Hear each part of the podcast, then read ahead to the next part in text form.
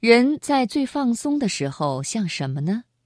作家毕淑敏说：“像烟灰，尤其是那些优质的香烟燃烧后的烟灰，非常松散，几乎没有重量和形状。它们懒洋洋地趴在那里，却能在瞬间驾驭能量，飞向远方。人就要像烟灰一样的松散，极端平静，完全放松。”全部的能量才能够释放出来。今天晚上的生活中的美学，我们就一起来分享毕淑敏的文章，像烟灰一样松散。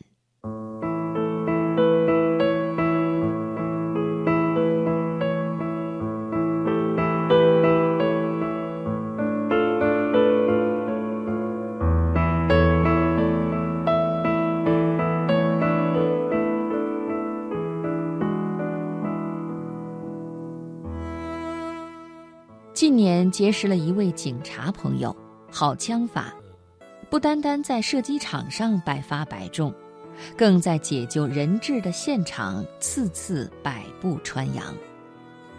当然了，这个“杨”不是杨树的“杨”，而是匪徒的代称。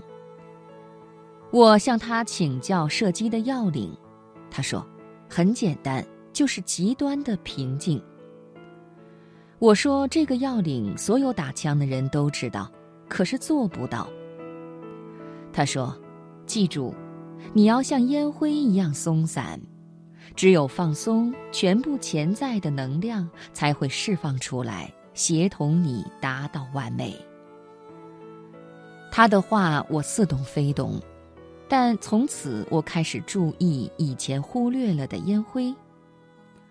烟灰。尤其是那些优质香烟燃烧后的烟灰非常松散，几乎没有重量和形状，真一个大象无形。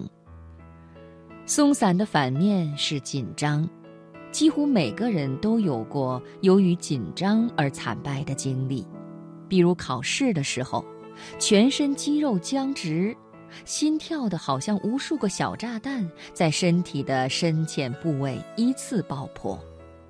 手指发抖，头冒虚汗，原本记得滚瓜烂熟的知识，改头换面潜藏起来；原本泾渭分明的答案，变得似是而非，泥鳅一样溜走。面试的时候，要么扭扭捏捏不够大方，无法表现自己的真实实力；要么口若悬河，躁动不安，拿捏不准问题的实质。只得用不停的诉说掩饰自己的紧张，适得其反。我们常说某人胜就胜在心理上，或是说某人败就败在心理上。